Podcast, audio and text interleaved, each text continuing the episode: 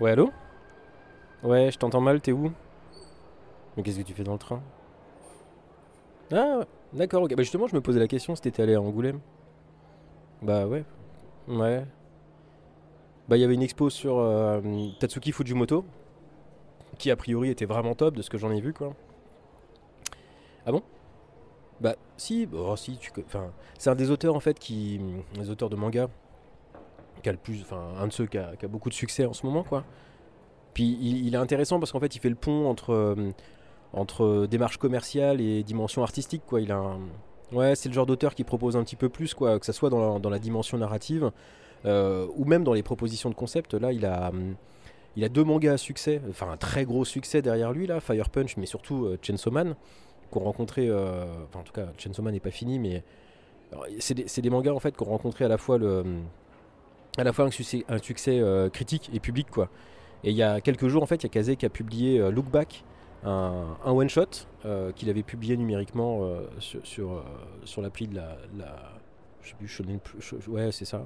Oui, voilà, la- la- la- l'appli dématérialisé de, Weekly Shonen Jump. Et euh, donc, c'est un one-shot, c'est assez court, hein, ça fait, je sais même plus, c'est entre 100 et 150 pages, quoi. euh. Et ça raconte en fait l'histoire d'une euh, d'une gamine qui voudrait devenir autrice de manga, mais elle travaille pas tellement pour, quoi. Elle se repose. elle se repose pas mal sur, sur son supposé talent d'enfant pour publier dans, dans le journal de l'école des petits strips un peu marrants, tu vois, en trois cases. Vraiment des comic strips, quoi.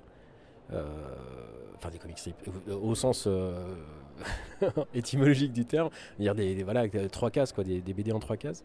Et, un jour, en fait, une élève inscrite, mais qui, qui vient jamais à la maison, qui vient jamais à la maison, qui vit dans sa enfin, qui vit chez elle, a priori. On comprend qu'elle est plus ou moins handicapée sociale, quoi, plus ou moins une hikikomori, comme on dit. Et euh, bon, elle aussi, du coup, elle propose euh, euh, quelques mangas dans le journal de l'école. Et là, bah, la première, en fait, elle se prend une gigabaffe tellement, tellement les illustrations de la seconde sont bluffantes techniquement, quoi. ouais, notamment. Et du coup, bah, en fait, de ça va naître une sorte de désir de progresser chez la première. Et plus tard, en fait, une rencontre entre les deux. Et puis le manga va, va s'étaler sur plusieurs années et, même au-delà. Puis de l'histoire, du twist euh, qui est proposé. En fait, ce qui est particulièrement réussi, c'est le découpage et, la narration. Et la narration qui est induite en fait par ce découpage.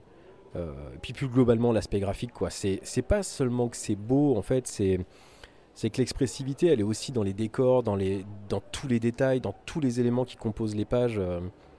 Non, c'est vraiment, ouais, c'est vraiment plaisant parce qu'il y a, y a retournement des codes, donc notamment des codes graphiques, du comics, mais pas seulement. Euh, Il y a des codes en fait qui se mettent au service de l'histoire et on, enfin qu'on imagine alors, euh, qu'on imagine en partie autobiographique, mais surtout euh, métaphorique en fait. euh, euh, Enfin, même si c'est même plus une métaphore à ce niveau-là, mais bon, voilà, on sent une, une- on sent une emprise, une, une vraie vision d'auteur en fait sur ce qu'est le métier de mangaka et, euh, et sur les différents euh, différents moods en fait qui peuvent euh, qui peuvent partager, euh, enfin qui peuvent euh, ouais, qui peuvent occuper son, son esprit quoi.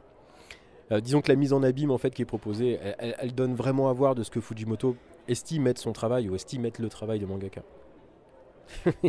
ouais, c'est ça, le, niveau de méta, il est comparable à un Matrix 4, dans le sens où, l'auteur, il sert à la fois son, propos et une histoire euh, pleine et entière, quoi, qui se tient.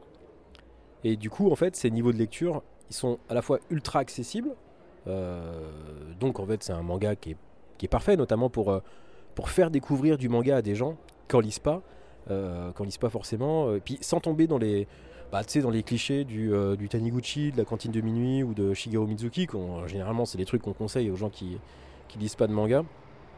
Euh, plus, récemment, on parlait de Pélélu avec un pote. Euh, ouais, voilà, donc c'est un petit, un, petit texte, quoi. Il y a, a- peut-être juste euh, le prix de l'édition, là, c'est le même prix que. euh, Enfin, il est dans la même catégorie de prix en fait que, le, que des mangas qui ont pratiquement 100 pages de plus, donc du coup. euh, Bon, alors on paye pas au kilo, mais euh, c'est un one shot. Alors on peut admettre le prix, mais c'est vrai que c'est un peu. euh, ouais, 8 euros. Ouais, je- oui, mais je sais, mais bon, c'est juste que c'est un peu étonnant, quoi. Normalement, on aurait, on aurait pu imaginer un petit peu plus bas, mais. Surtout qu'à la base, c'était en digital. Enfin, surtout, non, ça n'a aucun lien, mais à la base, le manga était en digital au Japon. Mais euh, une fois édité en papier, en fait, il a fait un, il a fait un carton, quoi. Puis t'as d'autres grands noms. Alors c'est rigolo parce que sur la quatrième de couve, Je sais plus si c'est sur la quatrième ou si c'est euh, sur les réseaux sociaux en fait qu'ils ont pas arrêté d'un. Ouais, en gros, t'as d'autres grands noms du manga euh, qui ont encensé le truc, euh, mais vraiment chaud quoi. Genre des mecs comme Inu Asano, tout ça. De quoi? Inu. A- Attends, je crois que tu captes plus. Allô? Allô? Allô? Non, je crois qu'il capte plus.